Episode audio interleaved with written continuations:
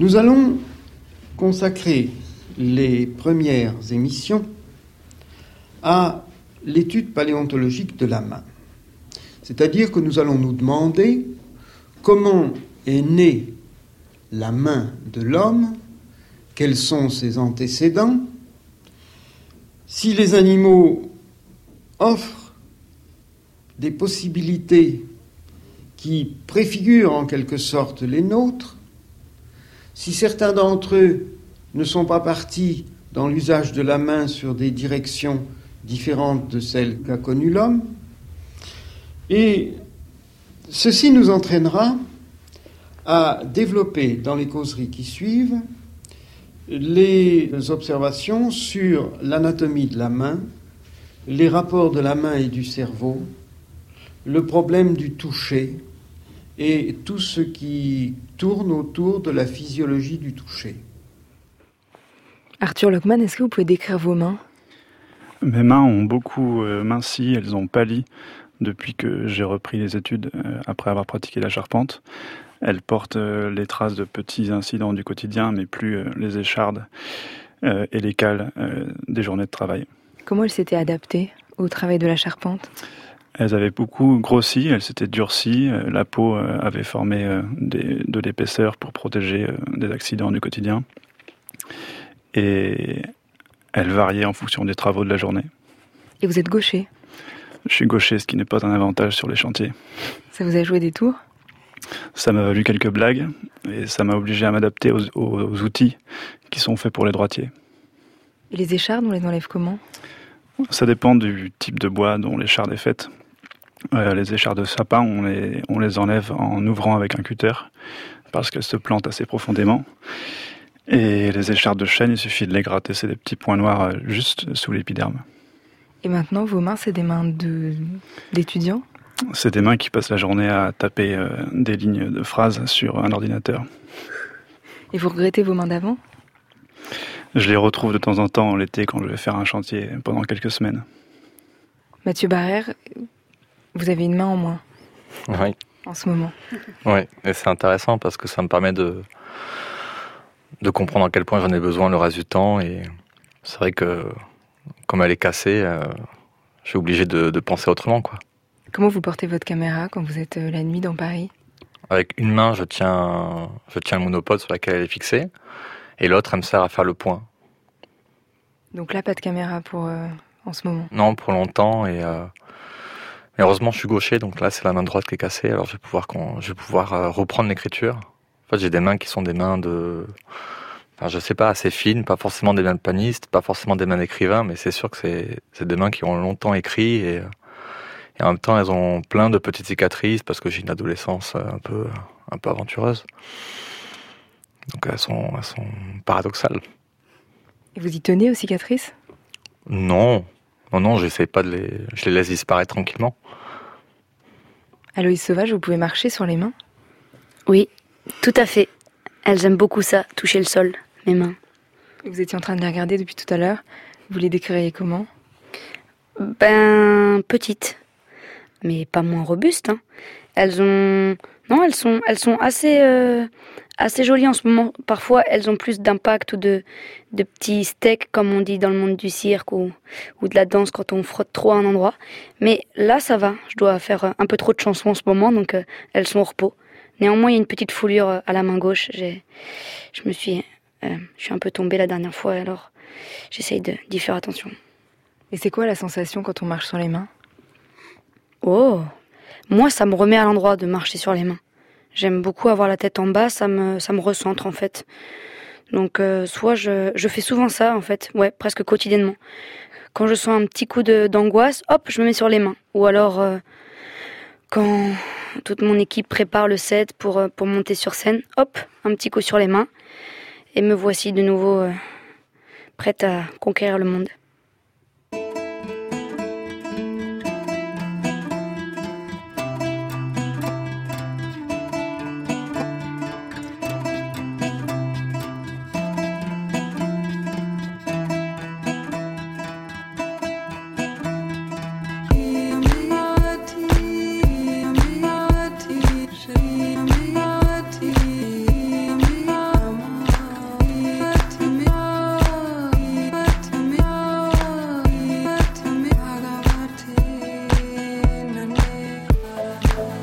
Sais pas si ça arrive vraiment dans la vie, le moment où tu dois faire un choix. Je pense que c'est juste une série de déplacements qui font qu'à un moment tu te retrouves à un endroit où tu pensais pas du tout te retrouver.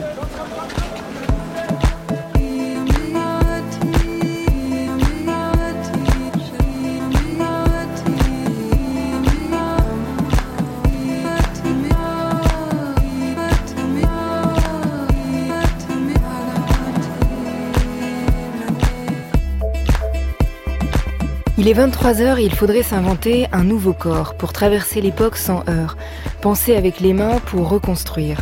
C'est Paris en 2015, en 2016, en 2017, Paris après Charlie, Paris la nuit debout, les esprits qui n'arrivent pas à dormir, qui occupent l'espace. C'est l'époque, le titre du film de Mathieu Barrère qui a décidé de la traverser, de l'écouter, sans la juger ni chercher à la comprendre. L'époque parle et elle s'inquiète. À travers les voix d'un étudiant, d'un dealer, d'une jeune DJ, l'époque parle de la peur d'être seule. Du travail, comment le trouver et comment l'aimer et en être fier. Mathieu Barrère filme dans Paris la nuit. Sur un mur, on peut lire Il fait noir au pays des lumières. Il avance avec des questions. Quand est-ce que tu te sens libre? Arthur Lockman, lui, a trouvé certaines réponses. Pour m'orienter dans notre époque frénétique, dit-il, lui, étudiant en droit et philo, s'est inscrit en CAP de charpentier. Il apprend à penser avec les mains. Il a devant les yeux la naissance de l'espace. Il retrouve l'attention à chaque mouvement, les siens et ceux des autres. Son livre s'appelle La vie solide, la vie devient moins fragile. Il observe des solidarités nouvelles. Parce qu'on apprend les gestes par contact, pas forcément par le langage. Alors les corps s'organisent pour un geste qui va traverser les époques, des choses durables qui seront restaurées par d'autres mains, un passage de relais, des histoires et des mondes à bâtir, un nouveau corps à habiter qui transforme alors l'époque et fait naître un nouvel espace.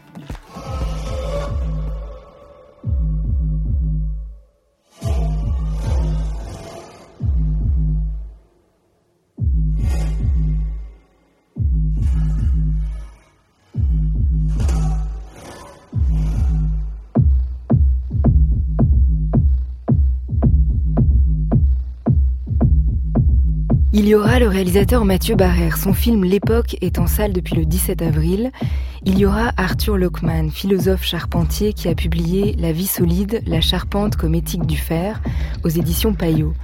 À la musique, Aloïs Sauvage est en studio avec Elio. Son premier EP s'appelle Jimmy. Elle est en tournée. Elle part en concert le 8 juin à Saint-Brieuc, au Solides de Paris le 21 juin, et puis beaucoup d'autres dates jusqu'à l'Élysée-Montmartre à Paris le 12 novembre. C'est une vie d'artiste sur France Culture, un samedi soir qui commence par l'époque.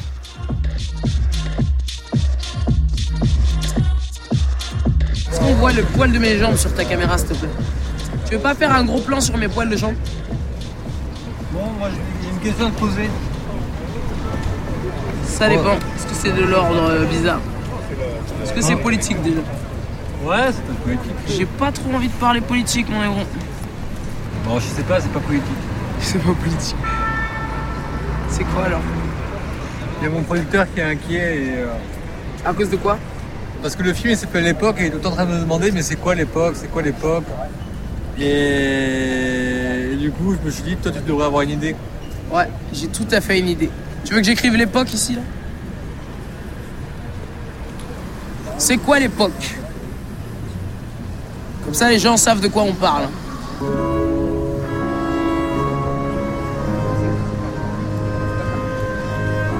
J'ai envie d'écrire des trucs mais je sais pas à quoi écrire. Alors je réfléchis, ça va prendre un certain temps. Je peux te répondre demain ou pas?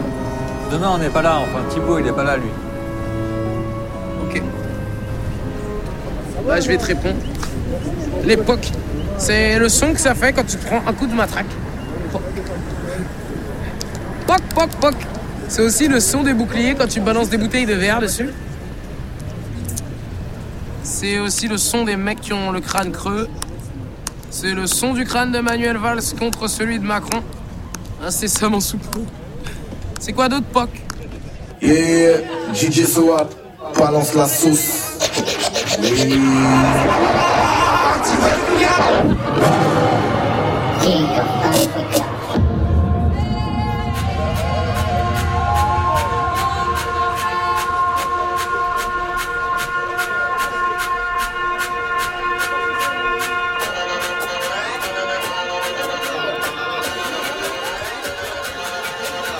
C'était un extrait du film L'époque, Mathieu Barrère. On entendait Rose parler, et puis là, c'est DJ Soal euh, qui est en train de mixer, qu'on retrouve dans le film. Comment il vous est arrivé euh, l'époque, ce mot-là, euh, dans la tête, Mathieu Barrère? C'est la première chose que j'ai trouvée, en fait. Hmm. C'était pendant la semaine de Charlie. C'était entre le, entre le 7 et le 11 janvier 2015. Et je commence toujours mes films par les titres. Et j'ai passé trois jours, si je me souviens bien, à écrire des mots sur, sur des pages volantes et, et à un moment donné, j'ai trouvé. Voilà. Vous auriez répondu quoi, vous, à Louise Sauvage, à C'est quoi l'époque? J'étais justement en train de réfléchir à ça. Euh, c'est une bonne question.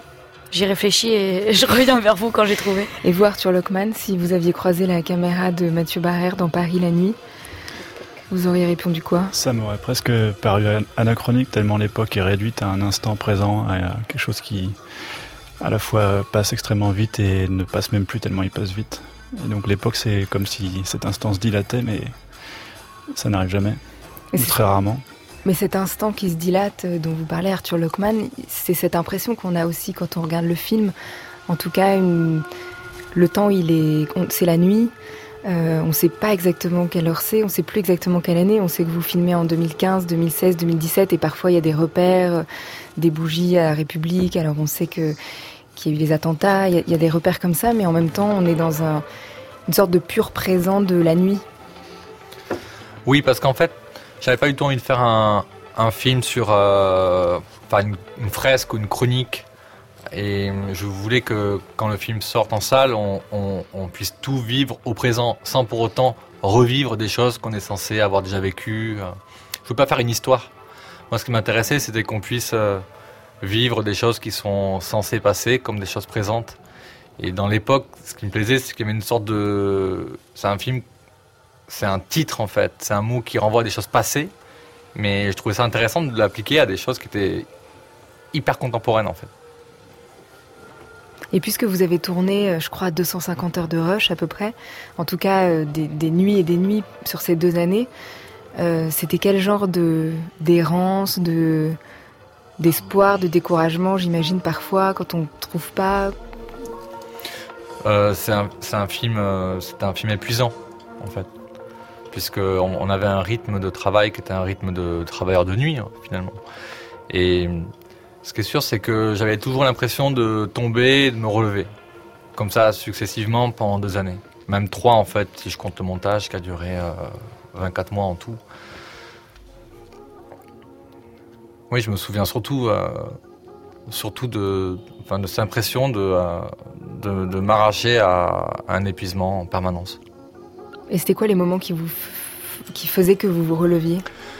Ah, c'est une forme d'addiction de la rencontre et de de l'instant saisi, c'est-à-dire c'est comme comme quand on fait de la photographie de rue où euh, on cherche quand même des on est des chercheurs de d'or en fait. Et on est capable de rester un mois sans parfois même sans filmer parce qu'en fait on n'a pas forcément euh, on n'était pas du tout dans une logique de rentabilité. L'idée c'était pas de faire du rush chaque nuit. Il y a des nuits où on rentrait, on avait filmé 10 euh, minutes. Et on avait pourtant passé toute la nuit dehors, ou toute la nuit en boîte, ou je ne sais quoi. Parce que c'était pas le moment. Et, et pourquoi la nuit?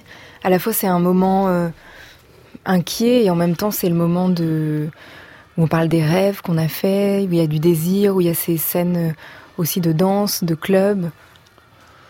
Parce qu'en fait, je m'intéressais à la liberté, c'est-à-dire que quand, quand Charlie arrive, je sens, je sens la chape de plomb ce, moment totalitaire dont a, a parlé euh, le mec a écrit, euh, qui est Charlie, euh, Emmanuel Todd. je sens ça en fait. Je ne savais pas encore le décrire, je ne savais pas mettre des mots là-dessus, mais je sens qu'il y a plein de choses qui vont plus être possibles, soit de faire, soit de dire, et je me dis bon, il va falloir, forcément, ça va se réouvrir tout va ressortir, tout va s'exprimer autrement et pas forcément là où on l'attend. Et la journée, c'est un temps euh, qui est scandé, on a des rendez-vous, on sait très bien ce qu'on est censé faire la journée. On est dans la fonction, on est dans le masque social. Et la nuit, c'est pas qu'on n'est pas dans le masque ou que ce serait la nuit serait plus vrai que la journée, mais simplement on peut changer de masque. On peut choisir les masques qui nous vont le mieux. Et, Et je me disais, au moins la nuit, on n'a pas de rendez-vous, je vais pouvoir euh, arrêter des gens sans pour autant avoir l'impression de les déranger. Parce que on est, on, s'aventure en fait, on se laisse aller. Il y a, y a, y a une lâcher prise qui me semble. J'avais besoin de ça en fait. Il y a des questions, même si vous saviez rester silencieux, j'imagine, pendant le tournage, mais il y a des questions qui traversent comme ça qu'on entend parfois. Quand est-ce que vous vous sentez libre? C'était quoi ton dernier rêve? Pourquoi tu, tu, tu, dors pas? Ces questions-là qui traversent en tout cas ceux qu'on rencontre. Et il y a certaines personnes qui parlent de leurs rêves, c'est assez beau. Il y a une, jeune femme qui, qui rêve euh, qu'elle est dans la résistance et qu'elle est en train de s'engager. Et juste après, un jeune homme qui rêve, qui fait un rêve d'impuissance, de qui peut pas agir, qui se sent euh, et qui se bat contre quelqu'un qui il sait pas vraiment qui, mais en tout cas, il n'arrive pas à s'en défaire. Il y a un inconscient comme ça collectif que vous arrivez à, à capter qui est assez fort. Oui, parce qu'en fait, c'est je, justement ce qui m'intéressait, c'était de faire un film qui s'appelle l'époque et en même temps de faire remonter des, remonter des choses qui, qui n'étaient pas forcément euh, premier abord euh, signifiants ou importants. En fait, tout ce qu'on regarde pas comme important, justement, le, le, mettre en avant. En fait, tout ce qui relève de l'involontaire. Parce que euh, et c'est aussi ça la nuit, c'est-à-dire c'est le moment où tout s'exprime, c'est le moment des rêves, des cauchemars. Et en fait, j'ai toujours le sentiment que euh, ce qu'on contrôle, on est dans, on est dans une société du contrôle qui, qui comment dire, qui, qui prône le contrôle comme valeur. Euh, et au contraire, je, pense que tout ce qu'on ne contrôle pas, l'involontaire, c'est la part la plus, la plus, la plus importante et, majestueuse de la vie, en fait. Et c'est ça que je voulais aller chercher. Donc c'est pour ça que j'ai essayé de trouver des portes d'entrée. Et celle du rêve avérée être la, je pense, la meilleure. Pour avoir accès à quelque chose que les gens veulent bien me confier, mais presque malgré eux, quoi. Et c'est aussi un moment, la nuit, où peut-être on n'a plus cette place assignée par le travail ou par les rendez-vous de la journée, mais il faut s'en trouver une autre place. Il faut se l'inventer. Il, faut... il y a aussi cette question euh, je suis où? Qu'est-ce que je fais? ou De cette liberté. Où j'ai envie d'aller? Qu'est-ce que j'ai envie de faire, en fait? Où je trouve du sens? Ouais, c'est un moment où on peut s'arrêter et décélérer. C'est-à-dire, on est quand même dans, dans, dans, voilà, dans une époque qui nous, qui nous, qui nous demande constamment d'aller vite, d'être euh, euh, efficace, euh, rentable, de se démultiplier. Et là, j'avais le sentiment qu'on pouvait, à un moment donné, s'arrêter. Et ça, ce, geste-là de s'arrêter, de, de, regarder un peu en nous-mêmes où est-ce qu'on en est, quel est vraiment notre désir, qu'est-ce qui importe vraiment pour nous, ça me semble être un... En fait, ça me semble assez subversif, bizarrement, de décélérer. Et à un moment donné, dans l'époque, on rencontre un jeune étudiant. Moi, je t'avoue que là, j'ai 18 ans. J'ai 18 ans depuis quelques mois. Et j'arrive à un âge où voilà, faut que j'arrive à me projeter, faut que j'arrive à, imaginer ce que je veux. Et dans 10 ans, si je devais m'imaginer dans 10 ans, moi, je me verrais détaché de quasiment tout ce qui me plaît aujourd'hui.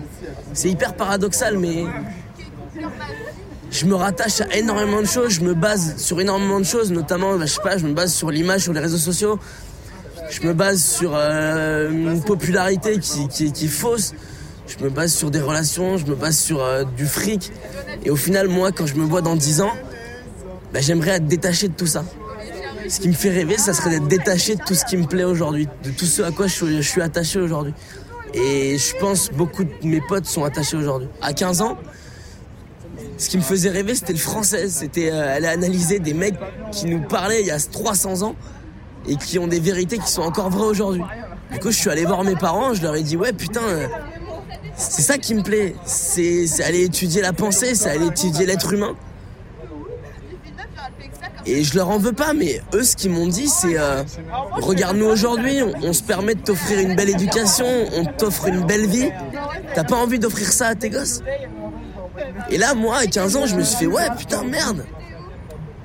Ça se trouve, je suis complètement flouté par mon âge, je suis complètement flouté par. Euh, j'ai peut-être pas assez d'esprit critique, j'ai pas assez de, maturité. Et je leur ai fait confiance. Et ouais, là, là, ils m'ont bloqué. Je suis allé voir l'éducatrice, elle m'a dit pareil, elle m'a dit ouais, tu gagneras pas ce fric-là qui te permettra d'offrir une belle vie à tes enfants et tout. Et euh, ces blocages-là, on les a parce que les adultes, ils nous projettent dans le monde dans lequel eux ils vivent, dans un monde qui sera pas du tout le mien dans 40 ans ou dans 30 ans. ils nous projettent dans ce monde-là, précisément à un, temps, à un instant T, et ils nous disent ouais bah si tu veux avoir la même situation que moi, fais ça. Et je me sens obligé avec la société d'aujourd'hui, je me sens obligé de faire des choses qui me plaisent pas. Je suis en école de commerce et euh, apprendre à devenir un économiste et à faire des sous quoi qu'il arrive, c'est absolument pas ce qui me fait rêver.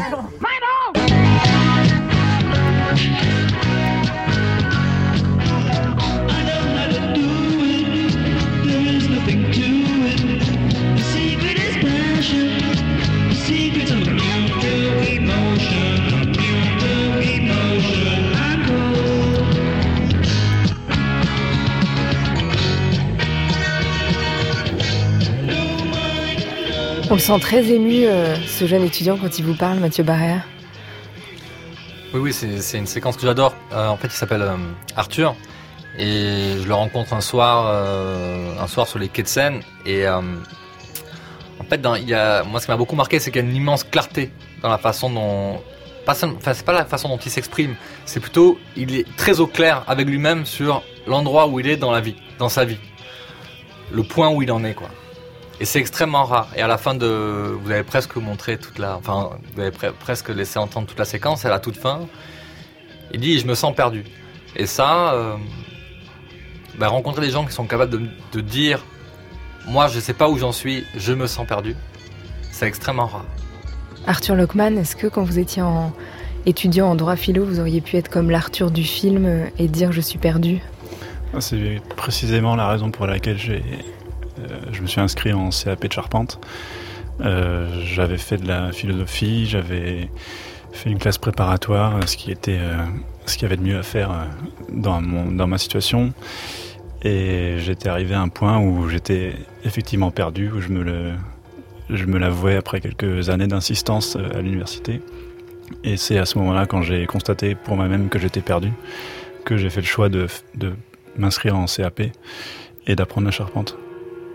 Et, comment vous saviez que la charpente euh, allait donner une solution à votre... Euh, je n'avais pas choisi la charpente euh, pour elle-même. En fait, je m'étais dit que j'avais envie de voyager pour découvrir le monde, mais aussi qui j'étais, puisque je ne savais pas du tout, j'en avais aucune idée. Et il m'a semblé qu'apprendre un métier manuel, c'était une bonne manière de, de voyager, de trouver du travail dans différents pays. Et c'était un calcul en fait qui s'est vérifié puisque j'ai pu euh, travailler en Allemagne, en Italie, aux États-Unis, euh, en faisant de la charpente. Mathieu Barrère, cette question du travail, elle, est, elle traverse aussi beaucoup les esprits de la nuit à Paris. Mais non, mais en fait, c'est l'origine du film. C'est-à-dire qu'avant même de, de, avant même Charlie, j'avais envie de faire un film sur le travail, de, de, de filmer euh, euh, ce qui m'intéressait, parce que j'avais rencontré des, des personnes qui travaillaient dans des grandes entreprises, type L'Oréal, et en discutant avec elles, je me, rendais compte qu'elles avaient une vie euh, parfaitement infernale en fait, et qu'elles n'étaient pas heureuses. Et je me disais, c'est intéressant de, ce serait intéressant de rentrer là-dedans, de, rentrer dans ce monde-là et, d'essayer de le, ouais, de le, rendre visible. Et évidemment, très vite, je me suis rendu compte que c'était impossible de, rentrer dans ces bâtisses qui sont en fait des espèces de, de forteresses, quoi. Et je me suis dit, bon, mais comme je peux pas filmer euh, le travail, comme je peux pas filmer euh, la semaine, je vais filmer le week-end et la, sortie des usines, la sortie du travail.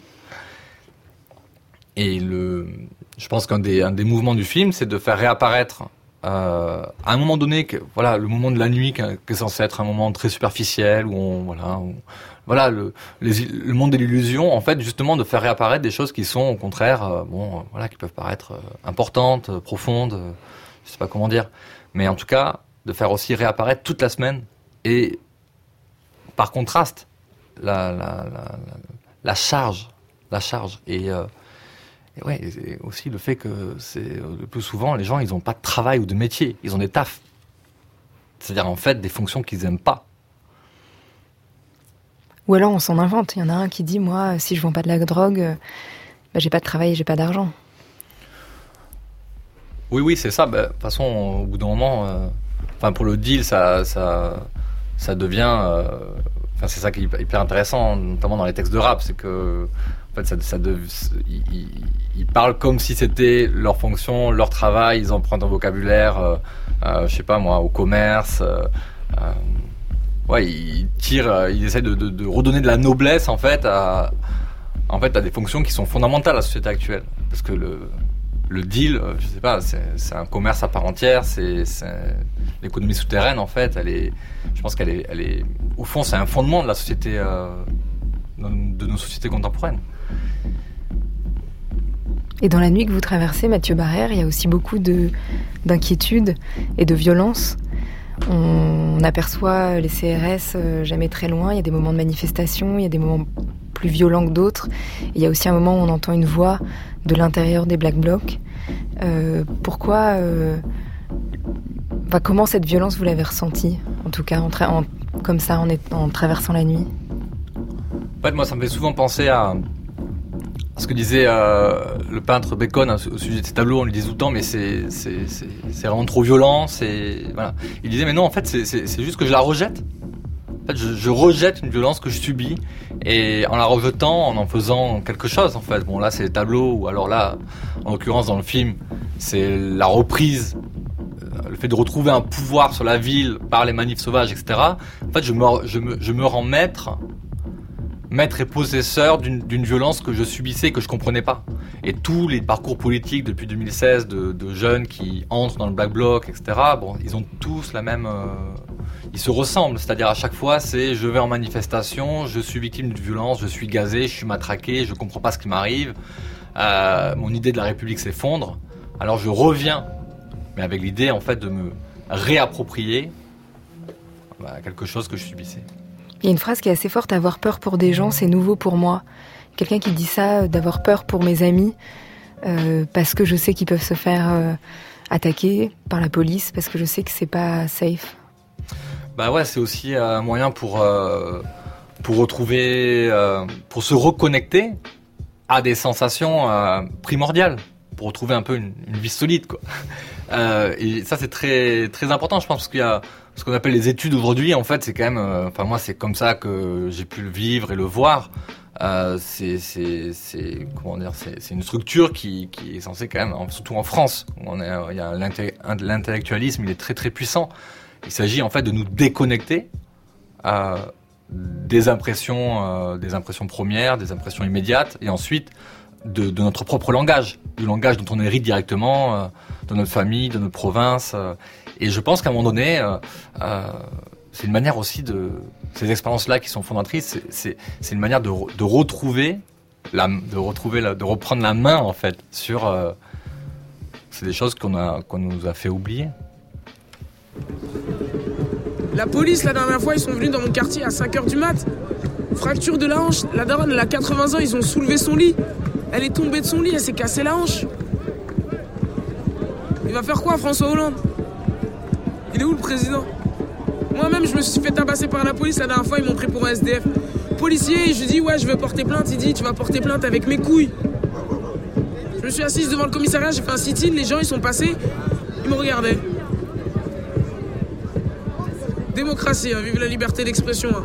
Charlie Hebdo, ça arrive tous les jours, partout dans le monde. En Colombie, moi j'ai une copine, son cousin il est mort il y a deux semaines. Il s'est fait tuer par un mec plus petit que lui. À cause d'argent C'est quoi l'argent? C'est une banque? Ça fait comme ça. Ça imprime, ça imprime, ça imprime. Et après les gens vont faire la queue pour avoir des petits billets comme ça, pour jouer au Monopoly de la vie, tu vois. Y a pas de problème, hein, on est dans un pays libre. Hein. T'as vu, je te parle, j'ai pas de haine. Hein. Mais si tu savais comment j'ai le feu,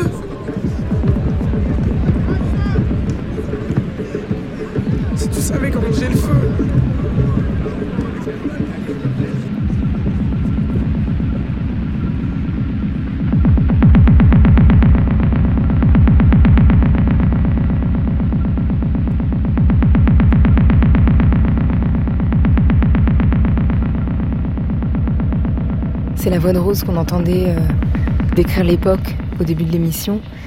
En quoi cette rencontre, elle a modifié, j'imagine, l'écriture du film parce qu'elle est présente euh, au début et c'est elle aussi qui clôture le film? Oui, c'est sûr qu'elle a donné forme d'emblée parce que c'était tellement. Euh, c'était une irruption. En fait, le, plan que vous avez passé, qu'on a entendu, c'est le moment où, où je la rencontre. C'est-à-dire que le moment de la rencontre, il est présent dans le film. Et c'est sûr que d'emblée, bon, il y a un truc qui se passe, c'est-à-dire qu'en fait, je, me dis, mais en fait, voilà, je viens de faire une rencontre, j'ai rencontré quelqu'un en fait qui fait dans sa vie tout ce que je, j'essaie de faire avec ma caméra, c'est-à-dire je rencontre des gens, je crée du lien. Elle faisait des raccords en fait entre des gens très différents qu'elle rencontrait dans la rue, partout. Et c'est sûr que, bah, de cette manière, en fait, c'est comme si elle était l'âme du film. Bon, pas seulement l'âme, aussi le corps, parce qu'elle est quand même très présente. Elle est sur la place de la République, elle est au sol, par terre, elle est, c'est quelqu'un de très physique, quoi. Et spontanément, je me suis dit bon, euh, en fait, elle a, elle est à la fois dans le film et, et hors du film. C'est-à-dire qu'elle a tout en conscience du film en train de se faire, qu'elle commente presque. C'est-à-dire qu'elle fait de la mise en scène. J'étais plus tout seul, en fait. Aloïs Sauvage, vous avez réfléchi à l'époque? Oh là là, moi je suis très émue de tout ce que j'entends. J'avais laissé l'époque de côté, mais. Euh, On parlait du corps. C'est à la fois très vaste et ouais. Oui, pardon. Vous, votre corps, il accompagne euh, toujours vos mots quand vous chantez. Pourquoi euh, C'est des questions aussi d'équilibre, de lien entre les corps. Qu'est-ce qui est important pour vous là-dedans, dans, la façon de, de bouger, de, comme vous disiez tout à l'heure, hop, je me mets sur les mains si j'ai une petite angoisse? Ben, moi aussi, comme Rose, j'ai je sens souvent que j'ai le feu en moi, alors j'essaye de, de le faire sortir euh, par X moyens et, et j'ai trouvé dans, dans l'art ouais, une forme d'expression de moi qui qui m'est vitale en fait pour euh, survivre et, vivre, j'espère quand même un peu. Du coup, euh, mon corps, c'est pas qu'il s'agite en fait, c'est que justement il est bien ancré quand il s'exprime même à travers mes chansons. C'est-à-dire que je, je je conscientise pas vraiment le fait que mon corps est en train en fait de finir mes phrases, que je suis en train de verbaliser avec ma bouche comme on le fait plus ou moins normalement quoi. Mais mais il est là quoi et du coup il me il me soutient. Puis après j'ai appris à mieux le connaître euh, par mes différentes pratiques disons plus physiques avec la danse, le cirque, le, dur labeur disons et euh, je pense que le corps est notre allié vraiment et qu'on a tendance à à l'endormir. Euh, à, à l'étouffer, à, à, ne pas vraiment le sentir et l'écouter. Je dis pas que je suis une maître en la matière de l'écoute de mon corps, mais c'est vrai que j'ai quand même accumulé un petit peu d'aptitude à, à le ressentir et du coup je lui, je lui, accorde une grande confiance. Quoi. Il est vraiment... Pour moi, le corps est lié à l'instinct et l'instinct doit nous sauver.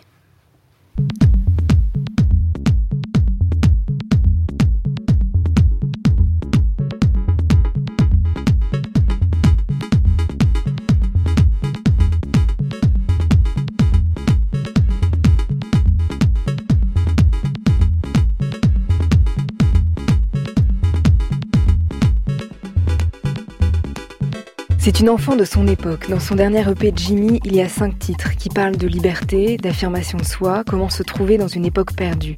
Aloïs Sauvage cherche l'équilibre et comme elle danse, elle sait ce que ça veut dire. Trouver la place de son corps dans l'espace, le faire accepter, le faire vivre et respirer. Je suis Aloïs Sauvage en studio avec Arthur Lockman et Mathieu Barrère. Vous écoutez Une vie d'artiste d'Aurélie Charon sur France Culture. On est ensemble jusqu'à minuit.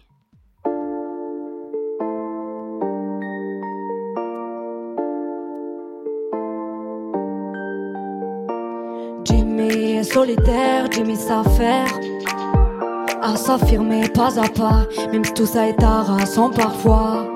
Jimmy a le regard troublé, Jimmy le sait. C'est désormais sur celle-ci que s'orientent ses yeux conquis. Jimmy enchaîne les blagues, Jimmy divague. Pensant déjà à la belle bague qui ornera le doigt de sa future femme. Jimmy tâche le terrain, Jimmy sent bien comme c'est terriblement grisant de s'attacher ainsi. La nuit, Jimmy, Jimmy, quand on lui dit que. Mais arrêtez de dire que. Jimmy aime qui Jimmy veut. La nuit, Jimmy, Jimmy, quand on lui dit que. Mais arrêtez de dire que. Jimmy aime qui Jimmy veut. Jimmy a émis, mais y a mille raisons de se taire. Tout le monde s'y met, comment Jimmy peut faire ce qui lui plaît? Jimmy a émis, mais y a mille raisons de se taire. Si tout le monde s'y met, comment Jimmy peut faire ce qui lui plaît? Jimmy est aveugle d'amour. Jimmy accourt dès qu'il y a gros. Peut cogner fort quand quelqu'un s'approche. Trop près de celle pour qui Jimmy s'accroche. Jimmy charme, Jimmy gagne. La confiance de sa belle qui se laisse couler. Sous les draps jusqu'au souper. En s'oubliant, se laisser vivre. Jimmy a réussi son coup. Dans la rue, à son bras, dulciné. Et Jimmy projette déjà beaucoup. Ses plans sur la comète, un jour des enfants à son cou. Jimmy voit très bien que les yeux étrangers regardent les siens. C'est sa première fois, sa première femme. C'est vrai, c'est pas la première fois qu'on les observe passer. Jimmy, Jimmy, quand on lui dit que. Mais arrêtez de dire que. Jimmy aime qui elle veut. La nuit, Jimmy, Jimmy, quand on lui dit que. Mais arrêtez de dire que. Jimmy aime qui elle veut. La nuit, Jimmy, Jimmy, quand on lui dit que. Mais arrêtez de dire que. Jimmy aime qui elle veut. La nuit, Jimmy, Jimmy, quand on lui dit que. Mais arrêtez de dire que. Jimmy aime qui elle veut. Et Jimmy va bien. Car Jimmy sait que désormais elle ira loin aux côtés de celle qu'elle a choisie. Et Jimmy va bien. Car Jimmy sait que désormais elle ira loin aux côtés de celle qu'elle a choisie. Qui elle veut. À qui elle veut.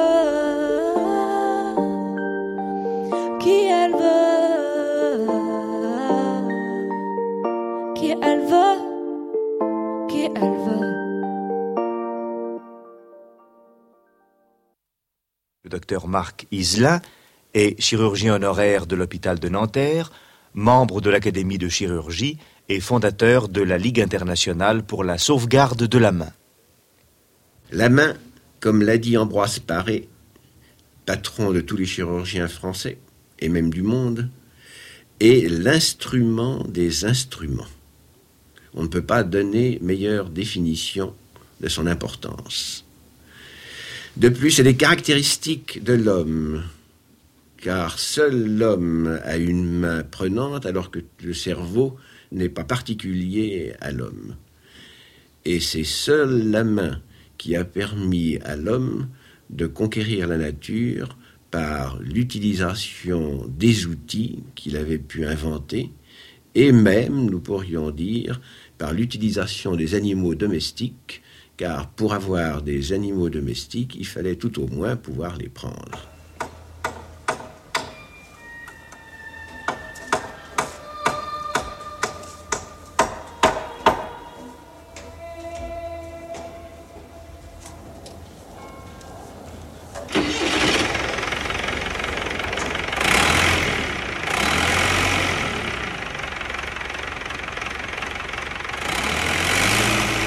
Arthur Lockman, vous décrivez dans La vie solide le chemin de l'étudiant en droit philo que vous étiez vers ce CAP de charpente et la découverte des chantiers et la première découverte euh, du bois, qui est un matériau vivant. Quelle émotion vous avez eue quand vous avez découpé euh, une planche de bois en deux? Vous décrivez ce, moment et c'est assez beau. Euh, ce qui est assez fascinant dans la matière, c'est qu'on n'en voit jamais l'intérieur. Quand on casse un caillou en deux, par exemple, euh, on voit ce qui était l'intérieur du caillou, mais qui est devenu une nouvelle phase du caillou. Et donc on voit jamais l'intérieur de la matière. Et quand on ouvre une planche en deux, on découvre les veines qui étaient cachées à, à l'œil. Et ce qui est assez fascinant avec euh, cette ouverture euh, d'une planche en deux, si on l'ouvre comme un, comme un livre autour de sa tranche, c'est que les veines euh, sont symétriques par rapport à l'axe de la coupe. Si bien que cette espèce de dessin euh, naturel, un peu chaotique ou désordonné, tout d'un coup, par le geste de l'ouverture de la planche en son milieu, fait entrer euh, le, chaos de la nature dans le, règne humain qui est la symétrie, qui est un des symboles les plus, nets de, de l'humanité. Par un simple geste de- d'ouverture de la matière, on la rapproche de nous. Et avant d'être familier avec euh, tous les bois euh, qui existent et dont vous alliez vous servir, vous vous guidiez avec les odeurs. En fait, j'avais avant de commencer mon CAP de charpente, à peu près aucun contact avec la matière. Le seul euh, outil que j'avais eu en main, c'était un stylo à plume. Donc mon expérience de contact avec la matière était très limitée. Et j'avais beaucoup de mal notamment à distinguer euh, les différentes essences qu'on utilise en charpente, qui sont principalement le sapin et le chêne. On peut les reconnaître à leur poids notamment, euh, mais on peut aussi les reconnaître à leur odeur, qui sont très, très différentes les unes des autres. Euh, l'odeur du chêne, c'est aussi l'odeur qu'on qu'on sent quand on ouvre une bouteille de Bordeaux, euh, qui est souvent euh, améliorée avec euh, des copeaux de chêne. tandis que le sapin a une odeur beaucoup plus acide, beaucoup moins épicée que celle du, chêne. Et puis il y avait un dernier mode de reconnaissance qui, qui s'est imposé à moi et qui est ce dont je parlais tout à l'heure, savoir la différence entre les échardes des différentes essences qu'on n'enlève pas donc de la même manière nous aborderons ensemble les problèmes que pose la main de l'homme dans le monde actuel. En effet, euh, organe merveilleusement adapté à la plus grande partie de l'évolution de l'homme, la main fait un peu euh, figure dans le monde moderne d'un appareil désuet qui ne sert plus guère qu'à appuyer sur des boutons. Nous nous demanderons si le, ne disons pas tout à fait le conflit, mais le porte-à-faux qui est parfois sensible entre travail manuel et travail intellectuel a quelque chose de fondamental, ou bien si l'intellectuel et le technique peuvent faire l'objet, dans une civilisation en état d'évolution, d'une intégration harmonieuse qui place la main en quelque sorte au niveau du cerveau.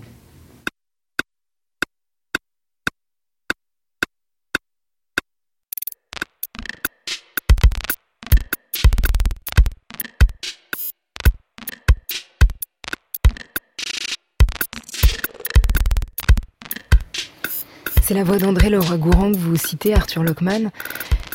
Comment vous avez euh, appris à penser avec la main?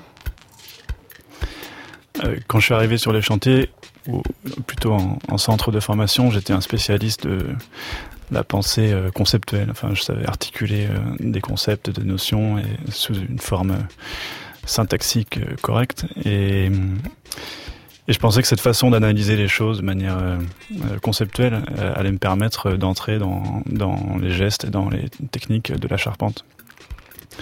Et en fait, quand j'ai donc euh, analysé euh, sérieusement ce qu'il fallait faire et essayé de le reproduire avec mon seul euh, mes seuls outils de philosophie, j'ai constaté que ça marchait pas très bien et que ça, me coûtait pas mal de, de, blessures aux doigts. Et tout cet apprentissage, c'était pendant, enfin, qui a duré pendant plusieurs années. Enfin, on finit jamais d'apprendre ce, genre de pratique.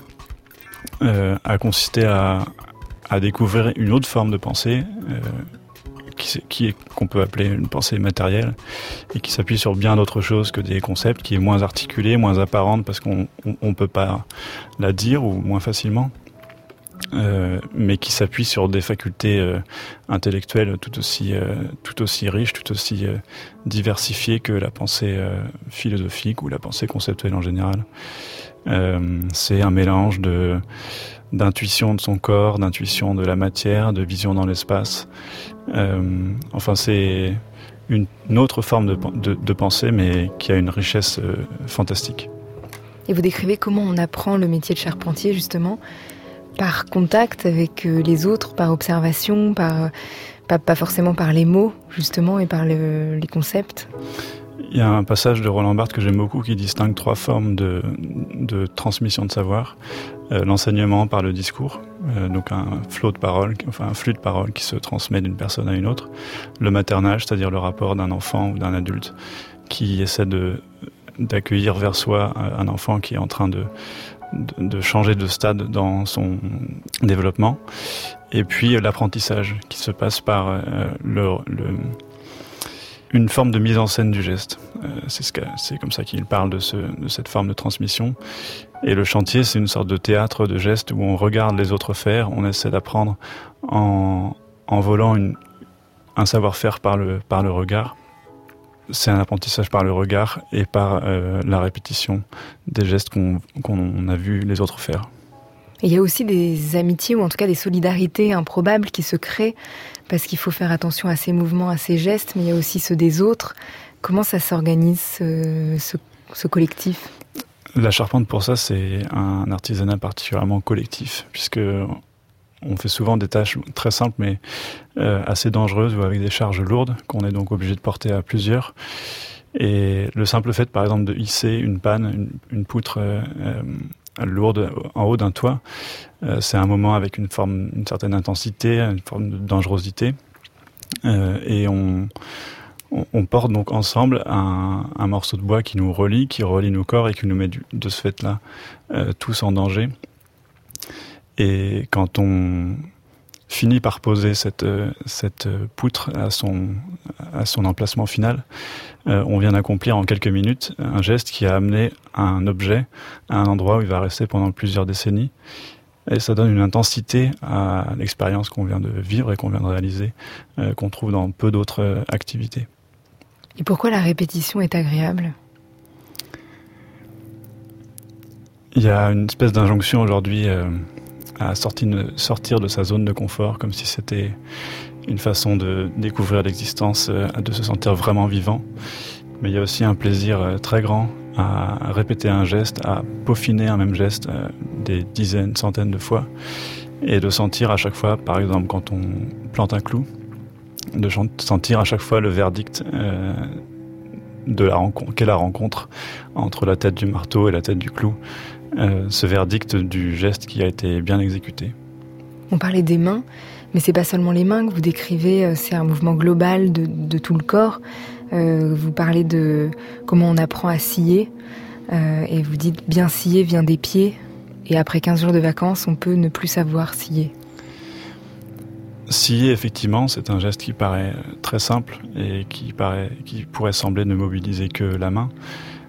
Mais en fait, on constate que pour scier dans un, euh, pour scier droit et dans l'axe, il faut mettre le coude dans l'axe de la main et dans l'axe de la scie. Et qu'en fait, pour mettre ce coude, pour prendre cette position-là, il faut positionner son buste dans une certaine position par rapport euh, au coude.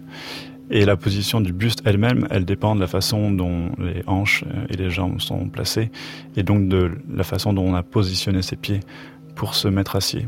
Et donc, bien scier dans ce sens-là, ça vient, ça vient des pieds, effectivement. Aloïs Sauvage, il se transforme, votre corps? Oui. Mais là, il, se transforme à l'inverse. Enfin, bon, pas à l'inverse, il n'y a pas de.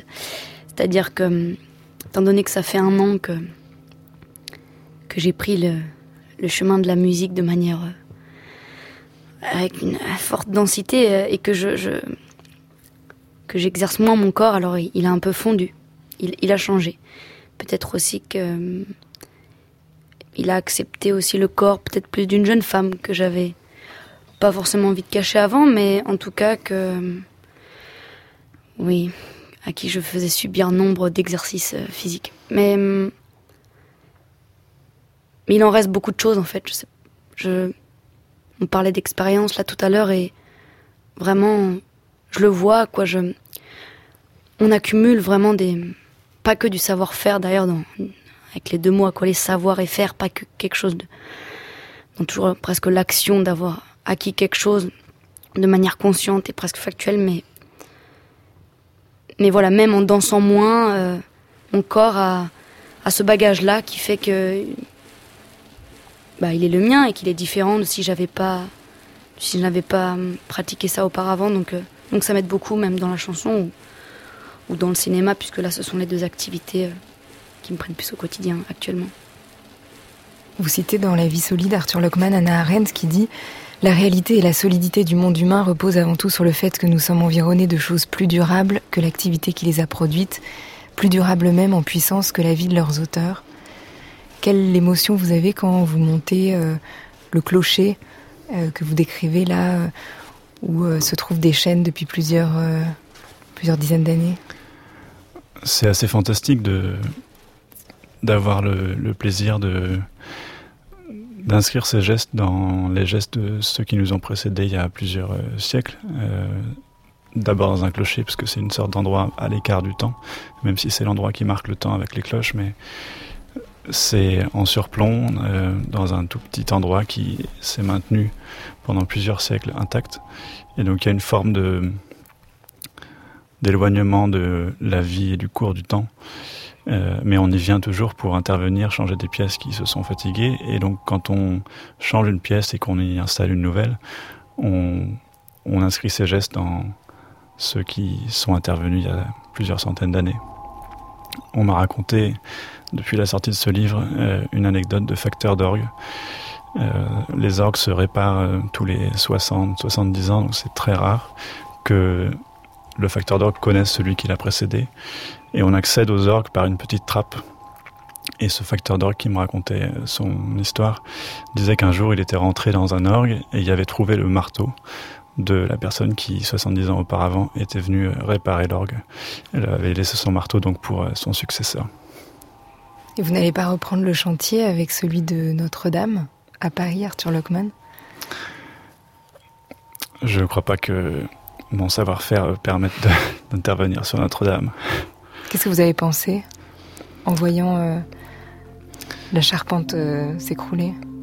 Pour moi, une cathédrale, c'est une somme euh, de millions et de millions de coups de marteau, de coups de scie et de traits de crayon. Enfin, c'est une accumulation fantastique de travail, pour la plupart anonyme. Alors on connaît le nom d'architecte, mais on ignore le nom de l'ensemble des ouvriers qui y sont morts ou y ont travaillé, euh, et qui ont travaillé certes sous une forme d'autorité. J'imagine que les chantiers à l'époque n'étaient pas une partie de plaisir, mais aussi en y exprimant une part de leur euh, individualité, notamment chez les tailleurs de pierre, mais aussi chez les charpentiers.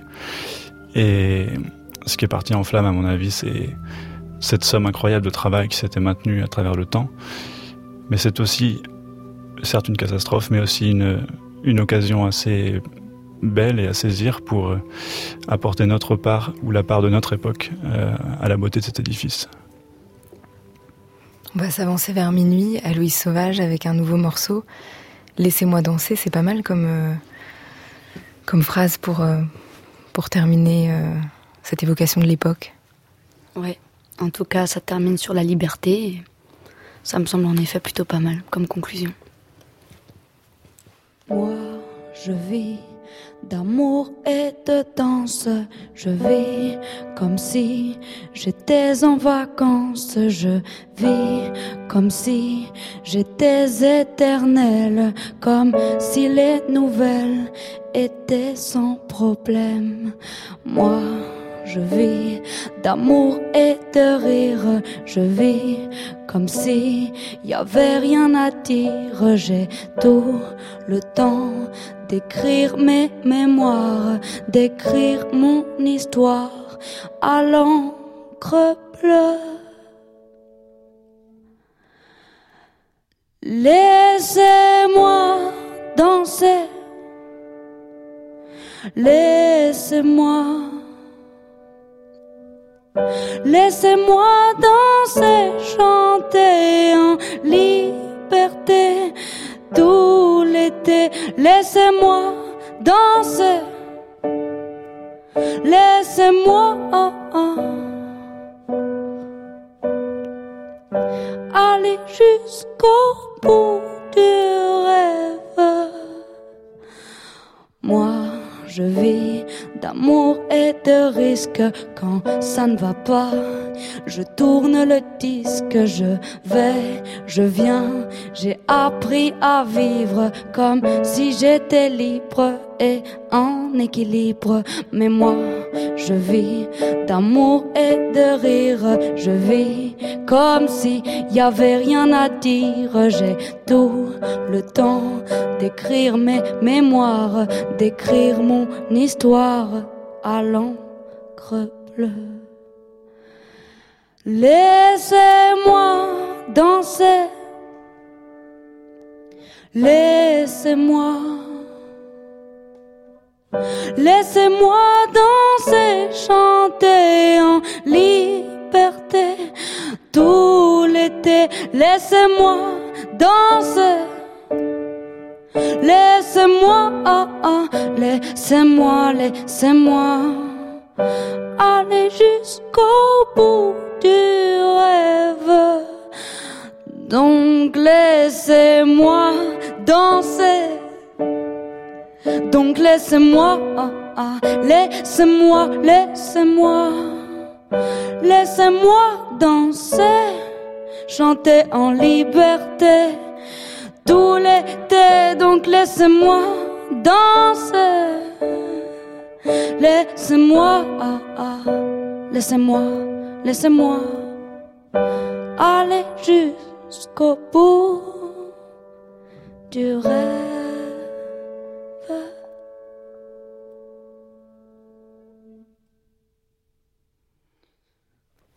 C'est quoi la vie solide pour vous, Arthur Lockman? Je crois que c'est avant tout un certain rapport au temps. Euh, le temps dont on parlait, dans lequel on inscrit ses gestes. Et puis, une forme de rencontre avec la matière. Euh, en l'occurrence, pour moi, ça a été le bois. Et qui m'a permis de me rencontrer moi-même, de rencontrer notamment mon corps. Oui, je crois que c'est la matière et le temps. Et la vie solide pour vous, Mathieu Barrère? Bah, C'est retrouver le corps, en fait. Qui... Je crois qu'on parle que de ça depuis tout à l'heure, en fait. De... Ça fait une heure, au fond, qu'on parle de ça. C'est-à-dire on est obligé d'énormément parler pour arriver à, à, la... à l'idée qu'il faut se reconnecter à des... à des choses extrêmement simples. Et euh, c'est vrai que moi, j'ai de plus en plus de méfiance vis-à-vis de vis-à-vis de la parole. Euh, je trouve que ça s'effondre vraiment quand voilà j'écoutais euh, Héloïse euh, chanter et surtout je la regardais danser parce qu'en même temps dans le premier morceau évidemment les auditeurs ils voyaient pas ils voyaient pas toute la scène et c'est vrai que ça me semble tellement évident à chaque fois que moi j'ai envie énormément enfin les, les, les formes d'art en fait qui qui sont liées au corps, en fait, la danse. C'est pour ça que l'époque se termine sur une danse, d'ailleurs. Et la vie solide pour vous, Aloïs Sauvage? C'est chercher à, à sentir vraiment juste, du bout des orteils jusqu'au plus petit cheveu sur la tête. Euh, pour moi, c'est ça, c'est ça, la vie solide. C'est ce que je recherche pour me sentir euh, ancrée, même quand je suis complètement dans le flou.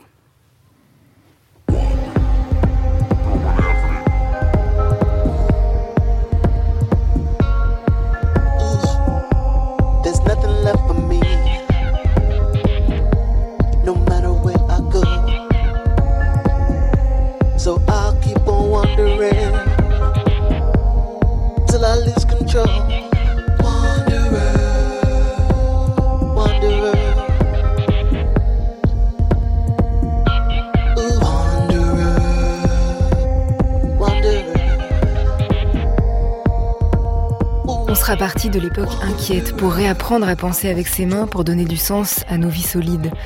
Mathieu Barrère, son film s'appelle L'époque, il est en salle depuis le 17 avril. Arthur Lockman, son livre La vie solide, la charpente comme éthique du fer, c'est aux éditions Payot. Aloïs Sauvage, son premier EP s'appelle Jimmy. Elle part en concert, elle sera le 8 juin à Saint-Brieuc, le 21 juin au Solidaise, en tournée et puis à l'Élysée Montmartre à Paris le 12 novembre. Avant la nuit, je dis merci à Inès Duperron pour la préparation de l'émission, merci à Lionel Quentin pour la réalisation et à la technique ce soir, merci à Cédric Chatelus et Victoria Appert. Vous écoutez France Culture, il est presque minuit, dans quelques instants ce sera demain, ce sera dimanche et ce sera l'heure des nuits.